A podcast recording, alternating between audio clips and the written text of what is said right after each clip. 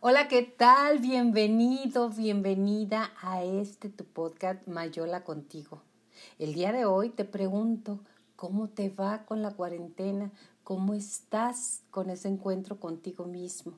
¿Cómo estás tomando esto que es una parte de la vida, es una transición de nosotros como seres humanos del planeta Tierra y que no es, y que no es eh, decisión personal, pero sí es decisión personal eh, estar resguardados y eh, poner un alto a esta situación que nos puede afectar y que ha afectado a muchísimas personas. Me encontré una carta muy interesante, es al respecto de la gente manipuladora, psicopática y narcisista. ¿Qué significa ser complementaria? Ahí te lo voy a platicar al ratito. No se me, no se me desespere.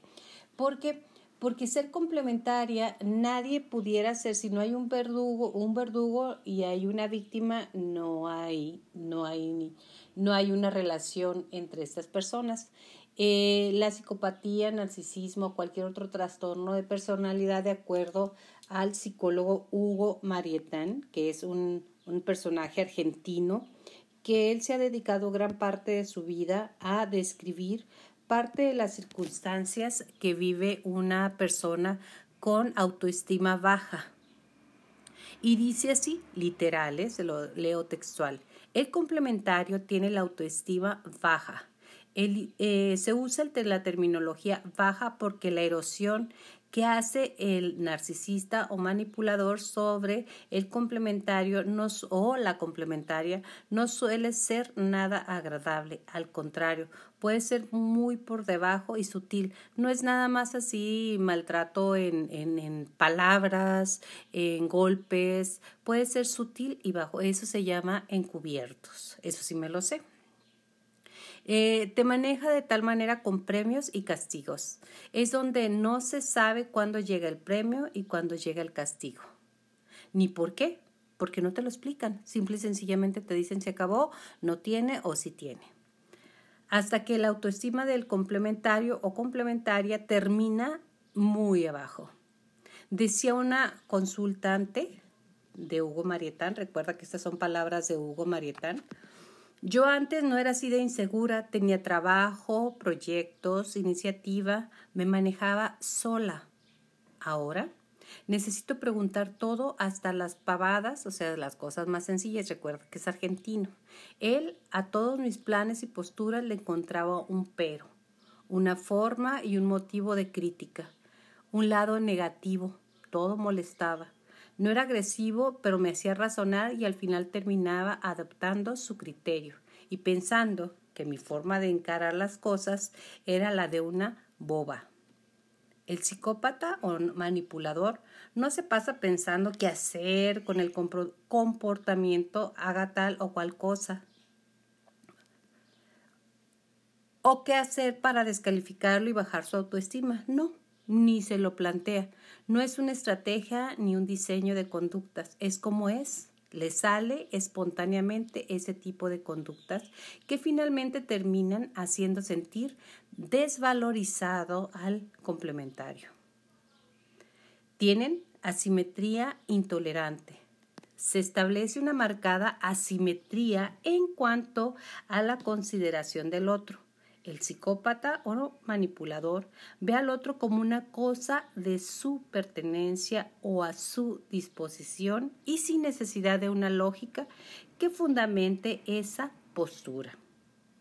Debe ser así y punto. ¿Por qué? Porque así me gusta.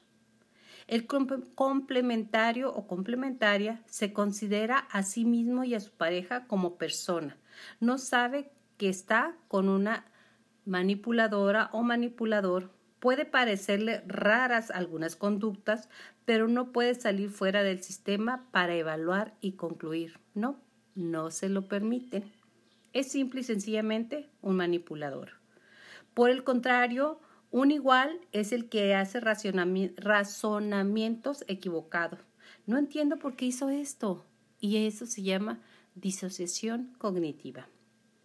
¿Por qué lo hizo en este lugar?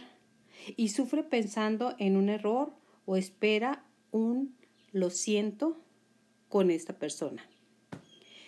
¿Qué es lo que hay que hacer con estas personas cuando tienes una disonancia cognitiva o cuando te das cuenta que eres un complementario o complementaria?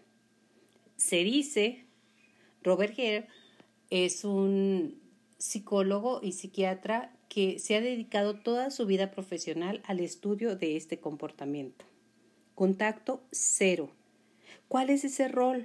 Como terapeutas en este tipo de relaciones, cuando el anclaje es fuerte, no se puede hacer nada. Cuando se rompe el vínculo, generalmente es porque el psicópata o la manipuladora deja a su pareja siendo esta la posibilidad que tiene el complementario de salir de, de salir de este sistema.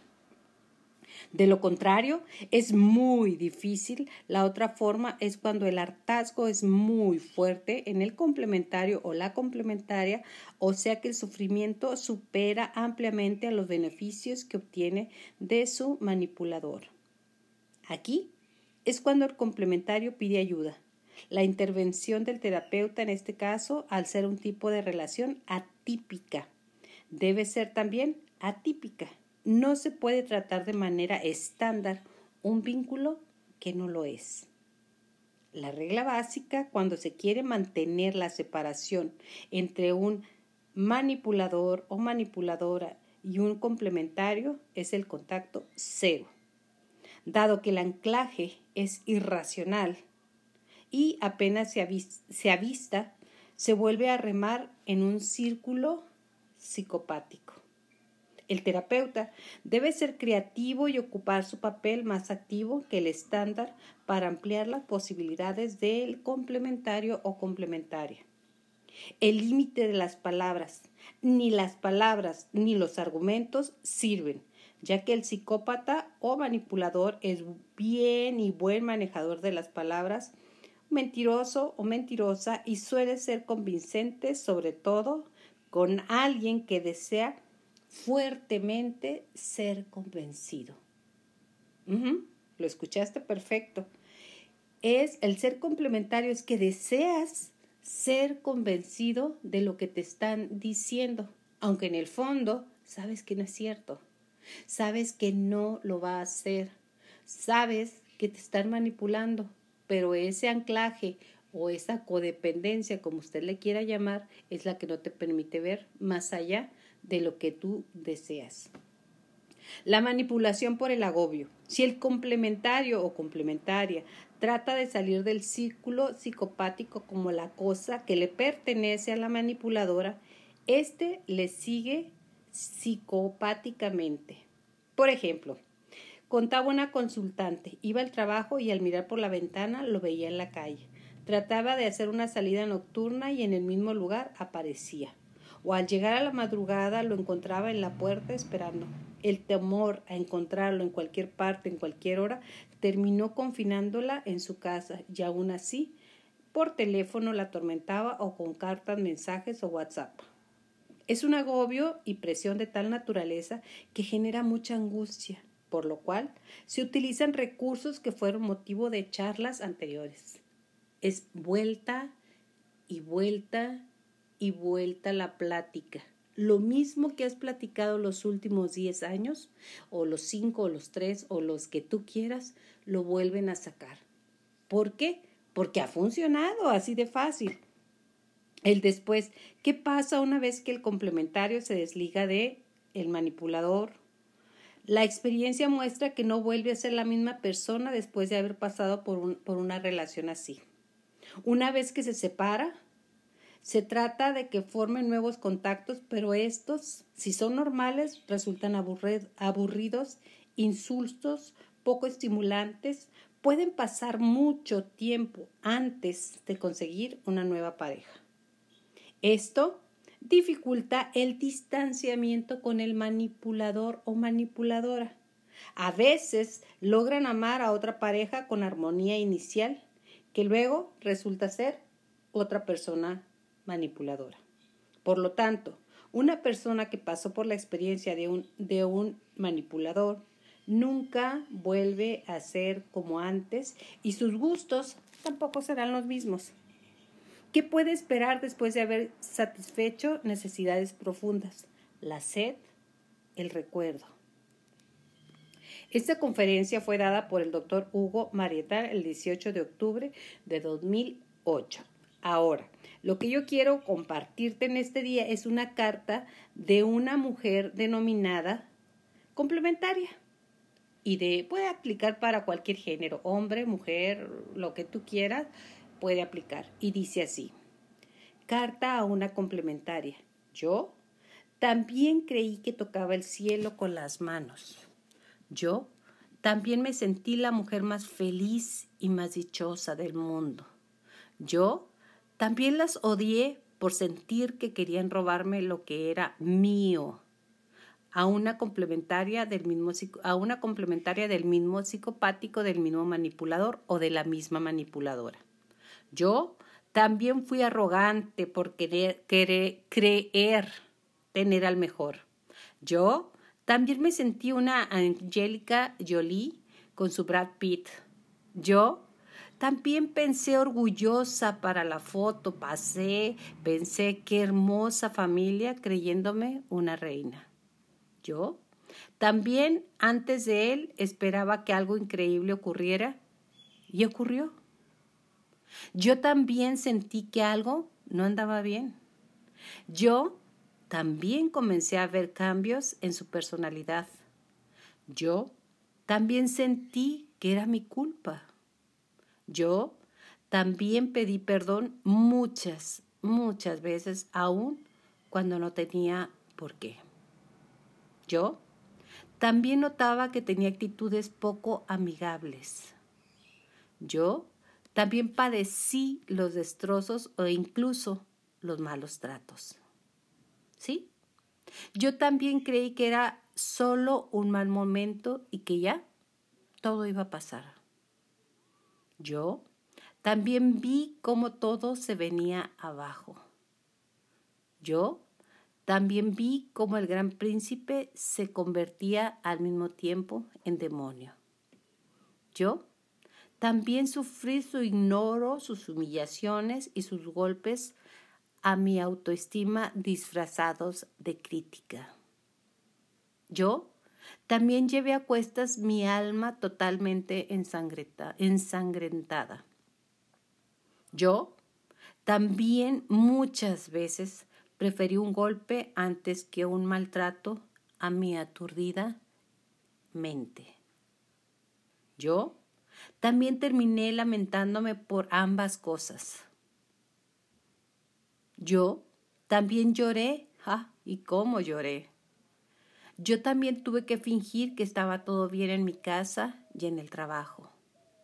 Yo también tuve que guardarme para mí porque creí que nadie me entendería.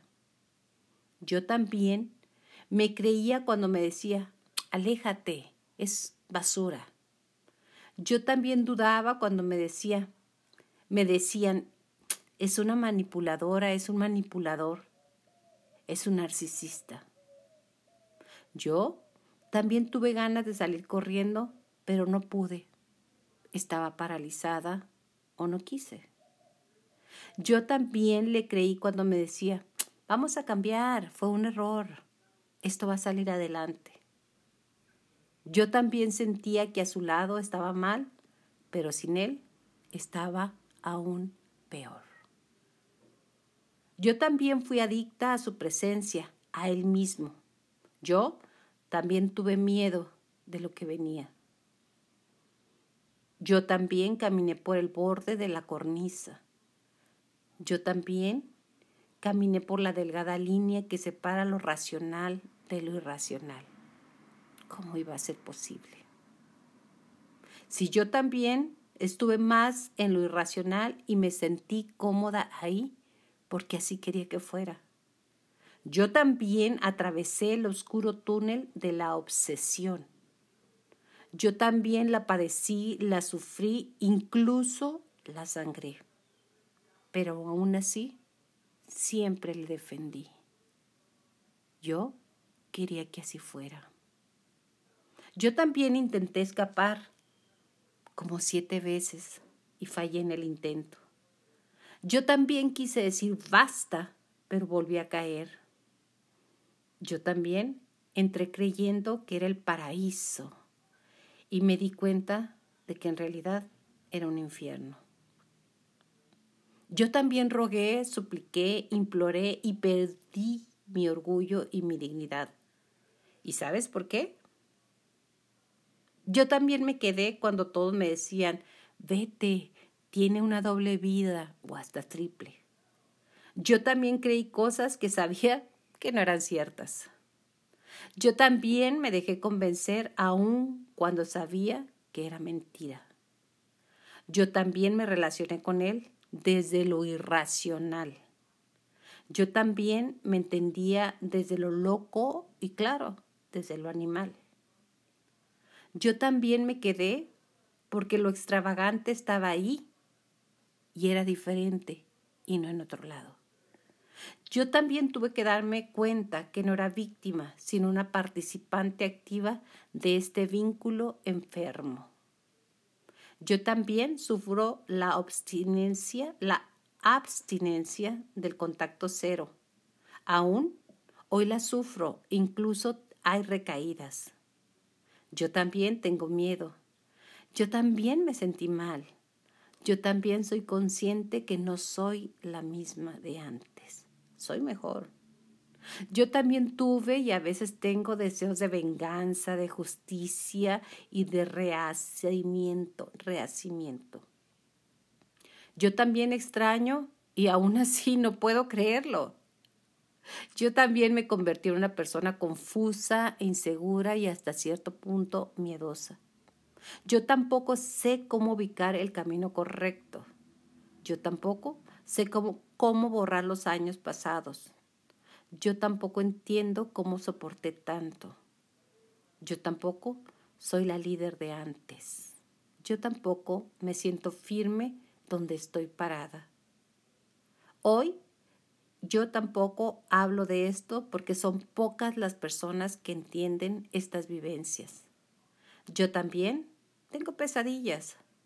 Yo también tiemblo cuando suena el teléfono. Yo también me tengo más miedo a mí que a él, porque aún no soy fuerte para enfrentarlo. Yo también he pasado cosas horribles y drásticas, imperdonables.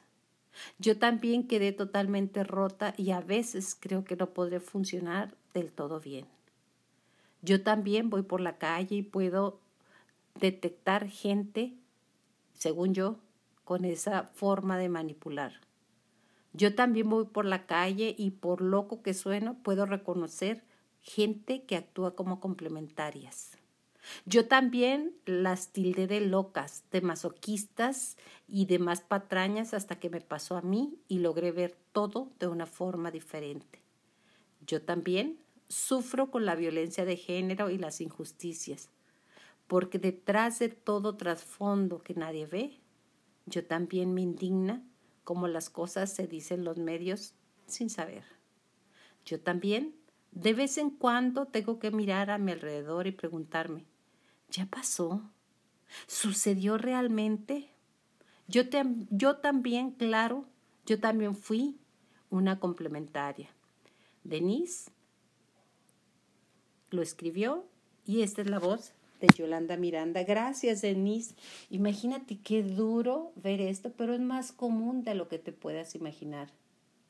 La gente quiere colonizar a otras personas mediante sus ideas, mediante sus formas, mediante su manipulación.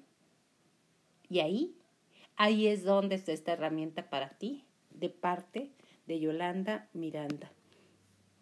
Que tengas un excelente día. Hasta la próxima.